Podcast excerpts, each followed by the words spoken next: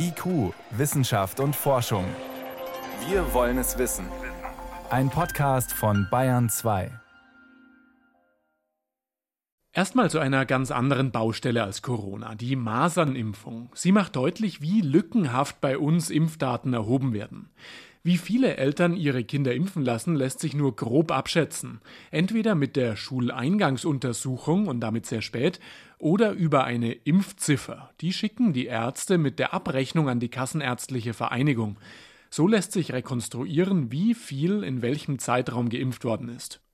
Doch es gibt mehrere Knackpunkte dabei. Erstens, die Daten sind erst mit großem Zeitverzug verfügbar, kritisiert der Gesundheitsökonom Julian Witte auf der Nationalen Impfkonferenz in Wiesbaden. Das sind die Daten, die das Robert Koch Institut im sogenannten epidemiologischen Bulletin zur Verfügung stellt. Das ist so eine Veröffentlichungsreihe des RKIs. Und dann ist es das eigentlich auch schon. Also darüber findet heute Dateninteraktion statt. Und für Datenmenschen wie mich ist das erstmal extrem ernüchternd, sich Daten aus PDFs abzuschreiben. Das wollen wir im 21. Jahrhundert eigentlich nie mehr machen. Knackpunkt 2. Die Daten zur Impfquote sind unvollständig. Über die Abrechnungsdaten bei der Masernimpfung etwa werden privat versicherte Kinder nicht mit erfasst. Und für keine Impfung, egal ob Grippe oder Tetanus, wird konsequent nach Altersgruppen oder Geschlecht unterschieden, beziehungsweise es wird auch nicht erhoben, ob Geimpfte Vorerkrankungen haben impfe ich beispielsweise sehr viel bei Menschen mit Krebserkrankungen, aber bei anderen Menschen mit anderen Gesundheitsproblemen vielleicht gar nicht so viel, wo das aus medizinischer Sicht aber sehr wichtig wäre,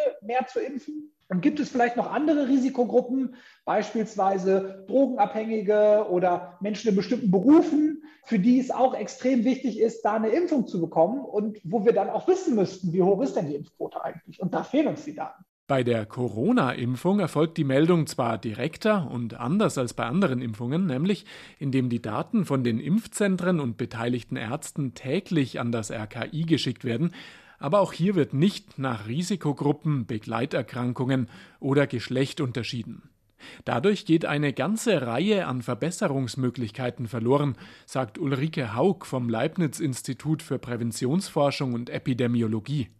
Hätte man die Daten, könnte man sich zum Beispiel anschauen, welche Personengruppen häufiger Nebenwirkungen haben oder Impfdurchbrüche oder welche besonders von der Impfung profitieren. Also auch diese Zahl der zwei Millionen über 60, die noch nicht geimpft sind, da wird sich auch die Frage stellen, ja, wie viel von denen haben denn dann abgesehen vom Alter ein erhöhtes Risiko, dass man das auch besser abschätzen kann, welche Krankheitslast kommt denn da noch eventuell auf uns zu im Herbst, wenn dann eben, wie zu erwarten, die Erkrankung sich wieder noch stärker ausbreitet. Wir sind in der glücklichen Situation, dass wir die Informationen aus dem Ausland bekommen haben. Aber das ist ja dann auch immer die Frage, wie gut lässt sich das alles auf Deutschland übertragen. Mit besseren Daten wäre es auch möglich, in bestimmten Gruppen gezielt für die Impfung zu werben und für einen besseren sogenannten Präventionsindex zu sorgen. Ein Maß dafür, wie viele Menschen sich mit einer Vorsorgemaßnahme erreichen lassen. Die Grippeimpfung etwa zeigt, wie weit Deutschland von seinen gesteckten Zielen entfernt ist. Die EU und die Weltgesundheitsorganisation WHO empfehlen hier für Risikogruppen eine Impfquote von 75 Prozent.